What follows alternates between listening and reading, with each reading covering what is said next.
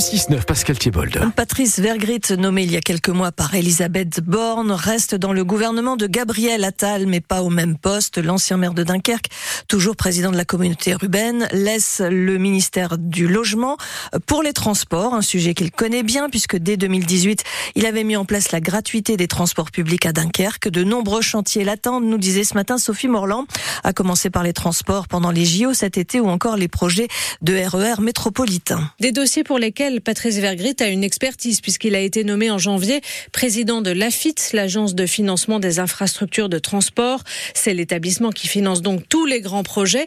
Il a d'ailleurs à cette occasion déjà exprimé son ambition et son envie de voir se développer le RER métropolitain à toute la région des Hauts-de-France. François Decoster était l'invité de France Bleu Nord ce matin. Le maire de Saint-Omer se rend à Bruges aujourd'hui dans le cadre de l'étude qu'il mène pour le gouvernement sur la prévention des crues et des inondations.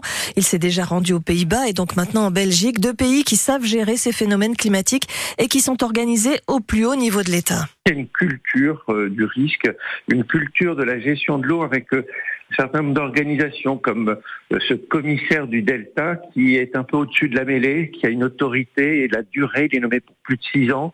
Il a une autorité pour rappeler qu'il faut sans cesse se préparer avec des investissements et voir que ces investissements, eh bien, ils permettent aussi de se préparer au changement climatique.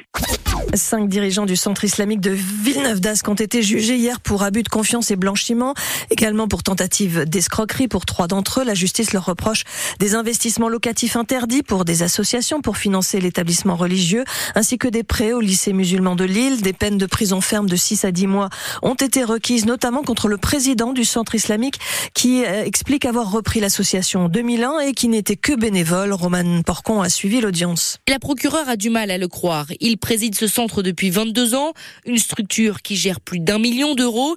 Le comptable bénévole lui dit n'être au courant de rien. Il transmettait les documents comptables sans jamais jeter un œil aux chiffres. Le trésorier de l'association, quant à lui, reconnaît qu'il n'a pas systématiquement déposé l'argent à la banque, mais les dons étaient stockés dans un coffre et tout était bien noté. C'est la plus grande foire d'art contemporain en France hors Paris. L'île Art Up a ouvert ses portes à l'île Grand Palais. Les œuvres de quelques 400 artistes sont présentées par une centaine de galeries. Un rendez-vous qui n'est pas réservé à une poignée de spécialistes ou de collectionneurs. Il ne faut pas forcément avoir un regard d'expert pour trouver son bonheur, explique Marie-Françoise Boutémy, la directrice artistique. Il faut pas être timide, il faut oser parler. Tout le monde est là pour euh, parler de la même chose. En fait, il y a beaucoup d'humanité euh, à l'île Art Up. On peut parler avec des artistes on peut parler avec les galeristes. Les galeristes, ils sont là vraiment pour vous faire découvrir, euh, vous faire comprendre pourquoi son artiste, voilà, il utilise cette couleur-là ou quel est, euh, quel est son parcours, etc. C'est vraiment euh, une richesse humaine. Faut-il introduire un nouveau carton dans la panoplie des arbitres de football? Un carton bleu La FIFA pourrait se laisser tenter par cette expérience qui consiste à faire sortir un joueur pendant 10 minutes en cas d'anti-jeu ou de réaction agressive envers le corps arbitral. Un premier test pourrait être mené lors de la Coupe d'Angleterre. Jacques Devienne nous a appelé il y a une demi-heure pour nous faire partager son expérience.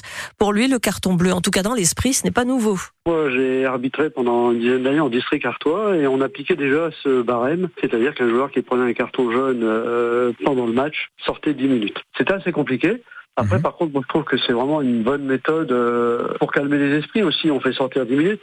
Si le coach sur le banc fait son travail, il fait comprendre à son joueur que ben voilà, euh, tu dépasses un peu les bornes et mhm. puis vas-y repars sur le terrain dans 10 minutes, c'est tout, on passe à autre chose.